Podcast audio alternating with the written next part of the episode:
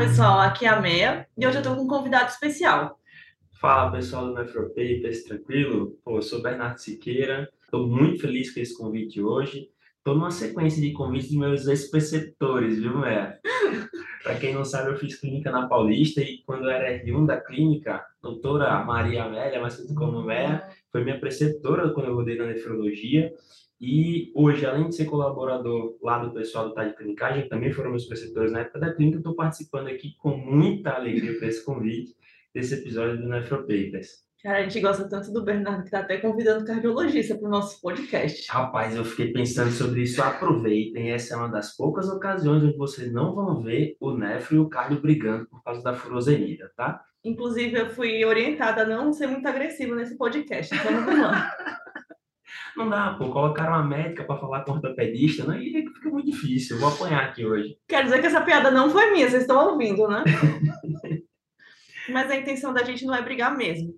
A gente queria trazer um tema que eu acho que é de interesse do, tanto da nefro quanto da cardio, quanto de qualquer especialidade clínica, falando a verdade. O que a gente vai discutir hoje são IECA e BRA, é, o que eles têm de vantagem e se existe alguma, alguma diferença no uso dessas duas medicações. Boa, né?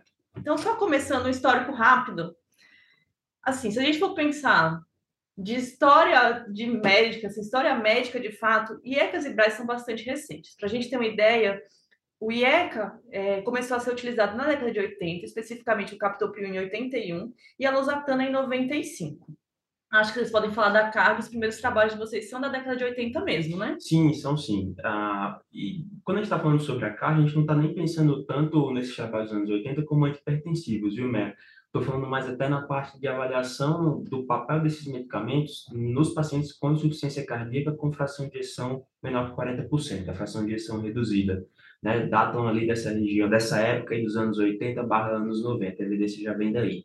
É, pensando no geral também, são medicações que passaram posteriormente a ser usadas como antipertensivos, e muita gente que começou a usar Iacibra hoje comenta, né, que quando eles surgiram, falaram que seria o fim da hipertensão maligna.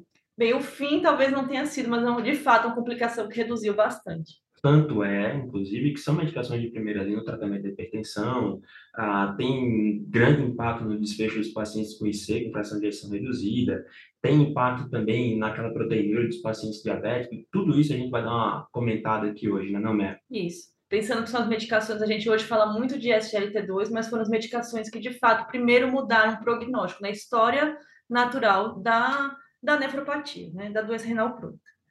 Então, falando um pouco de mecanismo de ação, a gente pode pensar que essas duas medicações têm mecanismos de ação muito similares, mas existem diferenças entre elas. Então, ambos agem no sistema renina-angiotensina-aldosterona, sendo que o IECA ele vai inibir, inibir a formação da angiotensina 2.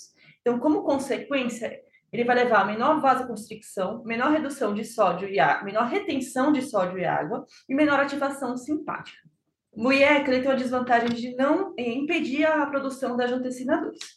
Em relação ao BRA, ele também, como eu falei, vai agir no sistema angiotensina-aldosterona, mas tem uma ação específica no receptor AT1.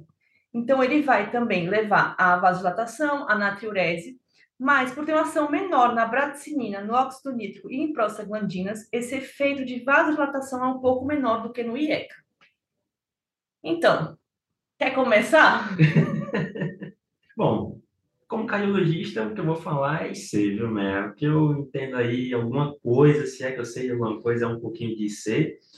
Quando a gente fala em benefício prognóstico do IECA e do BRA nos pacientes com IC, primordialmente a gente está falando de IC com fração de ejeção reduzida, né? Aquele paciente com IC, insuficiência cardíaca e fração de ejeção abaixo de 40%. Pensando, já que você aproveitou, a gente começou falando sobre datas, sobre épocas, né? Quando a gente pega a diretriz europeia, que foi lançada no passado, de insuficiência cardíaca, documento legal, mesmo para quem não é cardiologista, acho que vale a pena dar uma olhada. A recomendação para prescrição do ZIECA nos pacientes com fração de ejeção reduzida é 1A, pensando em reduzir hospitalização por IC e reduzir mortalidade. O que não é coisa que se vê em todas as medicações que a gente usa na IC e também não é coisa que a gente vê em todos os perfis de insuficiência cardíaca. Lembrando daquela nossa divisão, abaixo de 40%, fração de ejeção reduzida, entre 41 até 49, fração de ejeção levemente reduzida, e de 50 acima, fração de ejeção preservada. Conforme vai subindo a fração de ejeção, vai virando território cada vez mais cinzento do que fazer para aumentar a sobrevida desses pacientes. Então, uma primeira dúvida, uma dúvida honesta mesmo. Em relação à, à insuficiência cardíaca com fração de, ejeção reduzida, a gente não tem tanta evidência com o BRA ou seja, se o número de trabalhos é menor com o uso de BRA ou, de fato, a evidência comparando os dois, IECA e BRA, é maior? Bom, acho que a grande razão pela qual, se você pegar a diretriz europeia, a recomendação do IECA, ele está ali numa seção chamada Drogas Recomendadas em todos conhecer com fração de ejeção reduzida, enquanto os BRA, os Artana e por aí vai, estão na outra seção chamada Outras Drogas Recomendadas ou a serem consideradas na IC com fração de ejeção reduzida, e realmente é o que você falou, é carência de evidência, né? Enquanto com IECA a gente tem ali consensos com enalapril 87, ah, tem trabalho com o enalapril de novo em 91, o lisinopril em 99, tem um review de um cara chamado Salim Yusuf, guardem esse nome que a gente vai falar de novo nesse cara mais tarde. Ah, também anos 90, todos mostrando redução de mortalidade, redução de hospitalização, Enquanto quando a gente está falando sobre BRA, a gente tem, por exemplo, o Charme Alternative, que não por acaso é Alternative mesmo, né? usando candesartana, que até reduziu morte cardiovascular e hospitalização por IC, os pacientes que não estavam com IECA, mas não estavam com IECA por intolerância. Então, de novo, é uma questão de estudar, né? A questão comparativa IECA versus BRA não está tão bem definida. E já que a gente está falando, ah, não está tão bem investigado, digamos assim, né? Mas se você pega o charme alternativo, então era usando em pacientes que não tinham tolerado ECA. E falando um pouquinho sobre a associação de BRA e ECA, no Valheft, a gente tinha valsartana adicionado em pacientes já em uso de ECA, que conseguiu reduzir as hospitalizações por IC, mas obviamente as custas de algumas, alguns eventos adversos, né? Hipercalemia, piora função renal e por aí vai. É o tipo de conduta que a gente não toma hoje em dia, inclusive, né, com cada vez mais medicações ah, às vezes tem que associar já espironolactona, tem do SGLT2 para associar também, uma coisa que eu nunca vi fazer na prática e nunca vi ninguém nem recomendar ou cogitar fazer, tá? Então, assim, a experiência mostra que a associação dos dois realmente é uma exceção, né? Para a gente é a mesma coisa, a gente não costuma associar e é quebrar na maioria, grande maioria das situações. Pensando no, no outro perfil de IC. Ah, então, se a gente cair agora para aquele território cinzento, né? da fração de ejeção levemente reduzida, de 41% a 49%, tem algumas coisas interessantes, chegam a ser até engraçadas. Ah, se você pegar, por exemplo, a diretriz da ESC de 2021, do ano passado, que é mais recente que a brasileira, ele fala que todos os tratamentos, exceto diurético para aliviar sintomas, são de, uh, ficam como recomendação 2B, nível de evidência C, né? IECA e BRA, inclusive, estão com o mesmo texto falando que deve ser considerado os pacientes com IC com fração de ejeção levemente reduzida para reduzir risco de hospitalização por IC e morte. Tudo a opinião de especialista, tá? Não tem grande evidência sobre isso. E isso é meio que um problema do tratamento da IC em geral, né? Ah, mesmo que a gente fala que, ah, se você pegar Emperor Preserve, ou se você pegar agora, que acabou de sair no Congresso Europeu de Cardiologia, agora no, final de semana, o Deliver, né, que foi usando dapaglifosina, o que os estudos falavam que era IC com fração de ejeção preservada, na verdade era maior que 40%. Era englobando levemente reduzida, é entre 41 e 49, e preservada a partir de 50, tudo no mesmo saco, que na verdade a gente aborda de maneira diferente. Né? Então, essa carência de estudos em população específica com essa fração de entre 41% e 49%, a levemente reduzida, é que acaba tornando a recomendação de faça exatamente igual você faz com a com fração de ejeção reduzida, mas se a gente pegar inclusive a diretriz brasileira de 2020, ele é bem claro, é IECA ou BRA para reduzir morbidade e mortalidade na levemente reduzida. Então, aquela preferência que a gente parece ter, principalmente pela robustez da evidência do IECA frente ao BRA na fração de ejeção reduzida, na levemente, na levemente reduzida já some, tá bom? Entendi. Nossa, a cardio mata a gente de inveja com tanto trabalho. São cinco trabalhos, pelo menos, para cada decisão, né? Isso eu tenho que admitir, gente. Tem um pouco de inveja mesmo. Então, o que a gente pensa, talvez, de fisiopatologia é que é possível né, que esse efeito na vasodilatação do IECA, que é maior que o braço, seja de fato benéfico em algumas situações. é, que acho que a gente pode falar também muito de experiência, né, em relação à hipertensão. Isso é uma coisa que nós dois trabalhamos bastante com isso, acho que a opinião aqui vale a pena a gente compartilhar. Isso muito da prática também e dos trabalhos que a gente tem até agora. Então, comparando IECA e BRA, a gente não vê muita diferença, aliás, não tem nenhuma diferença em relação à potência, digamos assim, como antipertensivo, certo? Perfeito, perfeito, Mer. E até uma pergunta mesmo, eu não sei a impressão que você tem, mas, por exemplo, entre enalapril e losartana, cara, me dá uma dor no coração para escrever losartana 25 duas vezes ao dia, mas pensando em titular, é muito mais confortável, pelo menos para mim, titular o enalapril. Pô, tem comprimido de 5mg, eu começo 2,5 duas vezes ao dia, não me ofende, entendeu? Não me sinto incomodado com isso e vou progredindo na dose até quando eu consigo. Mas losartana, por algum motivo misterioso, quebrar o comprimido da losartana me dói o coração. Cara, eu falei que não ia brigar. Eu sou muito defensora do BRA, vou explicar por quê. Assim, por questão de to... pensando na hipertensão, de fato, né? Por questão de tolerância. Então, assim, uma coisa que a gente tem de prática e talvez seja muita influência assim da de onde a gente veio, né? Dos nossos chefes da residência, eles eram muito a favor de BRA. Então, e assim, a gente vê na prática uma maior tolerância de fato. Eu acho que o paciente começou IECA e não tem intolerância nenhuma, acho que a medicação é muito boa para ser usada. Concordo que talvez seja mais fácil de de titular mesmo, assim. A gente consegue começar com doses mais baixas. Eu não tenho, eu não tenho problemas em partir comprimido, eu quero dizer isso.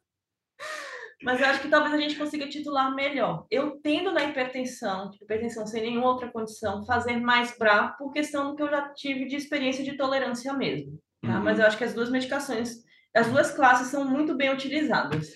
Bom, aproveitando que você falou de questão de tolerância, independente da galera ser Team Cardio ou Team Nefro, eu acho que vale a pena citar uma tabela no suplemento da diretriz da Sociedade Europeia do ano passado de ciência cardíaca. No suplemento tem uma tabela número 2 lá, que é muito legal, porque é meio que um troubleshooting. Tipo, ah, meu paciente começou a usar IECA e a fração, só a creatinina, desculpa, subiu até tanto ou a taxa de filtração caiu até tanto. O que, que eu faço? Eu já suspendo, eu já reduzo, eu mudo, eu tento trocar por alguma outra medicação e por aí vai. E é muito legal lá porque ele deixa nessa tabela sugerindo como usar e como resolver problemas relacionados ao uso do IECA, ele deixa lá. Paciente que começou a fazer tosse ou piorou uma tosse persistente após o uso do IECA, ele já pede, ó, não insista né? Se está incomodando o paciente, já troca pelo BRA, já troca pelo BRA. E eu, particularmente, quando eu pego um paciente que já tem, sei lá, ah, doutor, eu tenho uma tosse que não resolve com nada. Cara, se não tiver uma indicação muito específica para o IECA, mesmo que seja um IC, eu acabo prescrevendo já de cara o losartana, viu? Eu não, não brigo com o paciente, não. Se a gente vai analisar também de dados de trabalhos, né? Trabalhos de hipertensão, é, a taxa de, pacientes que deixam de usar medicação às vezes nem comunicam ao médico com IEC é muito superior ao BRA, porque às vezes ele não tolera mesmo. Então, eu acho que essa questão da tosse eu realmente também não insisto. Mesmo que ele tenha uma queixa que não parece tão relacionada, como você falou, às vezes ele tem uma outra tosse por outra causa, mas a gente está adicionando um fator a mais. Então, nessas situações, eu realmente prefiro usar o BRA também. Perfeito. E lembrando que se o paciente lê a bula e vê que dá tosse, jogar no Google, já era, né? Ele é, pode tossir uma vai. vez ao dia, ele vai jogar o enalapril no lixo. E é engraçado que você falou uma coisa sobre tolerância e adesão. Por falar em adesão, falei que a gente ia conversar sobre o salinho surf novo, que agora no Congresso Europeu saiu o Secure, né? Falando justamente sobre polipil. Os caras compararam a estratégia de você dar ramipril a atorvastatina e a S separados versus dar numa única pílula, né? Cara, isso é muito legal. Ah, isso é top, isso é muito tá legal. Doido. E a polipil reduziu desfechos em comparação às medicações separadas. E aí vamos pensar um pouquinho, não faz o menor sentido, não há qualquer plausibilidade biológica em achar que o fato de estarem as três drogas dentro do mesmo comprimido, elas reagiram entre elas e criaram um super medicamento que reduziu mortalidade. Não foi isso. O que, que aconteceu? Adesão e por que, que eu estou comentando isso? Porque o Salinho Surf foi um dos grandes ah, entusiastas da ideia da polipil, assim como foi um dos grandes entusiastas, e é até hoje um grande pesquisador, um grande entusiasta do Zieca, mas principalmente para a gente perceber a importância da adesão. Adesão. Não importa o medicamento que você prescreve, não importa o medicamento que está na receita, o melhor medicamento é o que o paciente toma. Então, se por qualquer motivo o paciente está tendo algum tipo de evento adverso, intolerância IECA, e a MEA citou um dado que é muito legal, muito interessante, que é o fato de a taxa de adesão, a taxa de tolerância dos braços serem maiores do que do IECA, cara, talvez o BRA esteja meio que perdendo um pouco do espaço que ele deveria ter, pelo menos no tratamento da hipertensão. Né? Eu acho que a gente recorre menos ao Osatran do que a gente deveria, viu, Mer? Vale pela cardio, hein? e agora, assim, a gente tá falando de outra, assim, que é questão de perfil de segurança também, né? Uma coisa que chama atenção. Somos uma população muito miscigenada, de fato. Uhum. Mas, assim, existem trabalhos com pacientes asiáticos, que é uma população que parece ser muito mais sensível a essa questão da tosse, que mostra isso. Então, em alguns países, tipo o Japão, se usa muito mais BRA do que IECA, porque a população que está mais suscetível à tosse com o uso do IECA, né? Um dado interessante. Cara, muito legal, não fazia ideia disso, viu? Nossa, aqui também é cultura inútil, hein? Pensando em outras complicações também, acho que a gente tem que citar que é uma complicação muito rara, mas o IECA está associado também a angioedema, né? Numa frequência Boa. muito superior ao BRA. Inclusive, falando naquela tabela que eu comentei da diretriz europeia, ele cita lá como contraindicações absolutas, né? Gravidez ou risco de só IECA, mas assim, angedema, né? Paciente já com tosse prévia ao uso IECA, realmente para não insistir. Falando de angedema também, é muito mais comum, né? Indivíduos, é, indivíduos negros, é muito mais comum em indivíduos negros. E aí também tem trabalhos com hipertensão que citam que essa medicação não deveria ser utilizada nessa população, já que eu tenho outras, eu tenho outras opções, né, que tem, né, que tem um risco muito menor de angioedema. É, agora chegou a hora de eu, mais do que nunca, aprender com a nefrologia. Né? Já comentei que você já ia começar a gravar. E o uso do IECA barra BRA naquele paciente que é diabético, tem uma creatinina meia boca, tem uma proteína já documentada, como é que fica isso aí? Nossa, fica até, fica até tensa agora, hein? com todos esses essa pressão aqui em cima, mas enfim. É, como eu falei, o IECA e BRA são relativamente recentes, mas são classes de medicações que mudaram o prognóstico, de fato, na doença renal crônica. Né? A gente hoje comemora muito SGLT2, mas não dá para esquecer o que aconteceu há 40 anos atrás, que foram medicações de fato revolucionárias. É, a gente também tem mais trabalho com IECA, pelo tempo de uso ser maior do IECA, né? comparando a década de 80 com a década de 90. Mas os poucos estudos que tem, são poucos mesmo, que comparam um ou outro, né? É, a gente tem resultados muito similares, né, muito semelhantes. Qual a população que seria o maior nível de evidência de benefício com IECA ou BRA? Seria paciente que, que tem hipertensão, né, proteinúria, então se ele tem algum, algum grau de albuminúria, e foram medicações que foram seguras também, mostraram essa mudança da história natural da doença renal do diabetes. Então, do que a gente tem de dados até hoje, eles têm resultados muito semelhantes. Talvez IECA a gente tenha de fato um número maior de trabalhos, que como eu falei, foram medicações que foram é, foram iniciadas anteriormente. Qual a nossa conduta? É fazer IECA ou BRA. Acho que varia muito de escola também. Como eu falei, tem a gente tende a utilizar mais BRA, porque eu não tenho evidência maior de IECA nessa situação, né? É diferente da IC, como você falou, de fração de rejeição reduzida. Quando a gente pensa em controle de albuminúria, é, em a gente mudar, reduzir é, progressão renal crônica, as duas medicações são muito semelhantes, de fato. Então, a gente vai para o perfil de tolerância. Paciente que está fazendo IECA, a gente mantém IECA se ele não tem contraindicação nenhuma, se não teve efeito nenhum, evento adverso nenhum.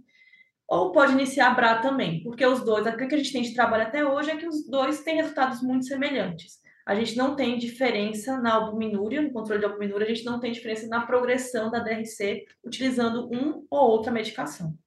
Boa, boa, né? Muito legal. Hein? E aí também falando um pouco, assim, acho que tem trabalhos também que mostraram, por exemplo, a hipertensão e aí também na doença renal crônica, falando especificamente da hipertensão agora. Tem trabalho com mapa, inclusive, né, que não mostrou, assim, paciente que faz que fez uso de IECA e a gente controlou pressão com mapa, né, viu como que ficou, e fez BRA também com, com mapa, a gente não tem uma diferença significativa no controle pressórico nessas duas situações. Então... Maravilha, maravilha. Eu acho que é esse trabalho especialmente interessante porque realmente ah, sei lá, prova o que todo mundo já pensava, né? É meio irrefutável. Pensando no paciente assim, paciente hipertenso que inicialmente não tem outras, é, outras comorbidades mesmo. Tem trabalho também que avalia desfecho cardiovascular nesse contexto, né? Tipo, por exemplo, é, hipertrofia do ventrículo esquerdo. E não parece ter diferença de fato entre ECA e BRA, não é isso? De novo, né? A ideia é um medicamento que controle a pressão, né? Sendo de primeira linha, obviamente, é o que vai prevenir a lesão de órgão da hipertensão né? E como tanto o BRA, quanto IECA, quanto hidroclorotiazida, bloqueador de cálcio como o são todos de primeira linha, em teoria é justamente por isso que eles são medicações que vai ser meio considere outras comorbidades do paciente, por exemplo, ah, um paciente meu que já tem angina, tem uma doença arterial coronariana, pô, vou tentar começar com o lodipino porque tem um efeito antianginoso, o meu paciente é diabético, tem uma proteinúria, vou optar por começar com IECA ou BRA, né? BRA, começar com BRA é legal também, né, Mas é só isso. Eu acho que realmente a ideia é essa. Mas, de novo, gente, foco na adesão, tá? Foco na adesão. Independente se é IC com fração de ação reduzida e realmente parece ter uma recomendação melhor do IECA, se o paciente não está tomando IECA por qualquer motivo, vê se o trocar pelo BRA vai realmente ajudar ele, mas o foco é a adesão. Remédio bom é remédio que o paciente toma. Verdade, isso é, isso é a maior verdade mesmo. É, pensando também de como vocês iniciam, assim. É, acho que vai muito de tolerância, né? A dose vai depender, como você falou, se o paciente vai ter impressão para isso, né? Se ele tá. Se, se, ele tolera bem a medicação, e eu acho que isso é bastante semelhante entre os dois. Você percebeu alguma diferença? A não ser a questão de cortar ah, o comprimido da losartana? Fazer o quê, né? Cara, então, é legal porque ah, se você pegar, de novo, cardiologia diretriz meio cartesiana, né? Uma especialidade meio cartesiana. Então, nessa mesma tabela, ah, nessa mesma diretriz, perdão, tem uma tabela 8 lá que fala sobre como é que você começa. Então, na Enalapril é 2,5, 12 em 12, se aumenta a cada duas a quatro semanas, você avalia a função renal após o, logo antes, após o primeiro aumento e após o término da titulação, e tem dizendo o que, que você faz se o potássio passar de 5 e tal. E, cara, é como comentei com você, a grande facilidade para mim de usar o IECA no paciente com fração de ejeção reduzida é como eu consigo titular bem, porque eu saio de 2,5 duas vezes ao dia para 20 duas vezes ao dia, eu consigo aumentar oito vezes a dose inicial, então eu tenho muito espaço para ir trabalhando. E, como você falou, avaliando tolerância de PA, de tosse e outros elementos adversos, pior de função renal, hipercalemia e por aí vai. É, acho que a recomendação também aqui vale é o mesmo que vale para IECA e BRA, né? Sempre prudente a gente fazer dosagem de creatinina e potássio duas a quatro semanas após. Lembrando que algumas populações têm um risco maior de fazer hipercalemia ou fazer uma lesão renal aguda. Né? Então, tá atento é, para pacientes que podem já ter uma alteração prévia, isso pode ser um fator de risco, e também não esquecer da questão da estenose de artéria renal, também está associado, né? Uma das causas de hipertensão secundária que também está associado ao maior risco de lesão renal aguda com início ou ajuste de dose de ECA e BRA. Então, acho que fica aí a orientação da gente fazer essa dosagem duas a quatro semanas após o início de qualquer uma das medicações. Beleza, só lembrando que não precisa fazer dopa de artérias renais em todo mundo antes de prescrever e é cobrar, né? Nossa. O que está lá na diretriz europeia é justamente falando que é contraindicação ao IECA e, consequentemente, ao BRA, né? Você ter estenose de artéria renal lateral conhecida, né? cara, sei lá o que aconteceu com ele, que ele achou essa estenose de artéria renal lateral antes de você começar o medicamento, ele está contraindicado. Ou, na vigência do tratamento, como você falou, estourou creatinina, piorou demais a função renal, e aí você foi investigar se ele tinha essa estenose de artéria renal lateral, está contraindicado o uso da medicação pensando assim, isso é, de fato, não é para a gente fazer pesquisa em todo mundo, né? A gente tem que procurar, inclusive, outras causas. Às vezes a gente começa essa medicação junto com diurético, com outros fatores boa, boa. que podem alterar a taxa de filtração glomerular. É, em relação ao que você falou da estenose de artéria renal bilateral, de fato isso acontece, né? A gente até questiona muito quando que tem que suspender nessa situação IECA ou BRA. Entendi porque tem paciente que tolera, às vezes a gente acha, como você falou, achado de exame posterior, e pensando na fisiopatologia, essas medicações têm sim benefício, mas uhum. isso é um outro assunto aí, quando que a gente vai suspender ou manter essas medicações. Mas é importante a gente falar isso daí. Bom, mas então vamos para um recap agora? Vamos dar uma resumida, uma revisada em tudo que a gente conversou hoje aí? Ah, acho que é uma boa ideia, sim. Então, pessoal, só para ninguém esquecer algumas mensagens importantes. IECA versus BRA, como antihipertensivo. Acho que a gente concorda, né? Fechou. Resultados semelhantes, não tem nenhuma medicação que seja superior à outra nos trabalhos que foram publicados até o momento. com uma, só uma observação que o BRA parece ter uma melhor tolerância. Maravilha, perfeito. Na IC, a gente sabe que na fração de injeção reduzida, abaixo de 40%, existe uma preferência, uma recomendação de prescrever o IECA preferencialmente, e nos pacientes intolerantes ou que por qualquer motivo não podem usar IECA, não têm acesso, por exemplo, você vai recorrer aos velhos BRAS. Na fração de injeção levemente reduzida, 41 a 49%, aí é um ou outro, né? Tanto pela diretriz europeia quanto pela brasileira, que é um pouquinho mais antiga, é um ou outro. Na fração de ação preservada, que é maior ou igual a 50%, aí, meu amigo, você faz o que você quiser, tá? E aqui, tá? São bons antihipertensivos na IC fração de ação preservada, tá? A gente não tem evidência de redução de mortalidade em praticamente nada. Mais recentemente, a gente tem os inibidores de SGLT2. Para não ser chamado de negacionista, eu não vou tocar mais nesse assunto. Pensando nos pacientes com albuminúria, a gente também não tem preferência em relação às duas medicações, pode usar IECA ou BRA. O mesmo acontece com o DRC, pensando especificamente também na doença renal do diabetes. IECA ou BRA são boas escolhas. Boa, Meia, boa. Lembrando do que a gente falou tantas vezes aqui, tá atento ao é, perfil de eventos adversos. Então, paciente que faz tosse, não insiste em IECA, tenta BRA mesmo. Nem eu insisto. Angioedema, contraindicação para o IECA. Boa. E acho que é isso, sempre estar atento também à adesão do paciente, fazer o que for melhor também e preferência, respeitar a preferência dele. Boa, boa, né? Autonomia do paciente, muito bem lembrado. Gente, é isso, né? Bernardo, que prazer ter você hoje com a gente aqui. Não brigamos! Olha aí, viu? Rapaz, que exemplo. E acabamos antes das 12h40 da manhã, como previsto. Isso aqui é um cardiologista mesmo. Não, Aqui é cartesiano, é ortopédico o negócio, entendeu? Seja sempre muito bem-vindo ao nosso podcast. Muito obrigada pela participação hoje. Que isso, cara. Para mim foi uma experiência fantástica. Muito feliz com o convite. Sempre que eu puder voltar aí para colaborar com o projeto de vocês, vai ser fantástico. Obrigadão. Eu tenho, eu tenho uma história tua para contar. Ah, coisa, meu Deus Uma coisa céu. que eu nunca esqueci. ah, me mata de vergonha aí. Posso falar da? Pode. Pessoal, para quem não sabe, o Bernardo, antes de ir para a clínica médica, ele teve no lado negro da força. é brincadeira, mas ele passou um período na anestesia. Eu nunca esqueço uma frase que ele falou: que um dia ele estava passando pela porta do perto do Hospital São Paulo, ele teve, teve inveja de um residente com um cara cansado. cara, isso para mim é critério maior para você querer ser residente da clínica médica. É, por mais triste que pareça essa história, é a pura verdade, viu? Mas, cara, muito satisfeito hoje de ter feito clínica, ter feito cardiologia. A gente trabalha muito, tem que estudar demais, assim como vocês da NEF. Acho que a galera da clínica em geral é sempre assim. Ah, fica se debruçando aí sobre diretrizes, estudos e brigando com as outras especialidades. É, isso não é um bom clínico, esse daqui.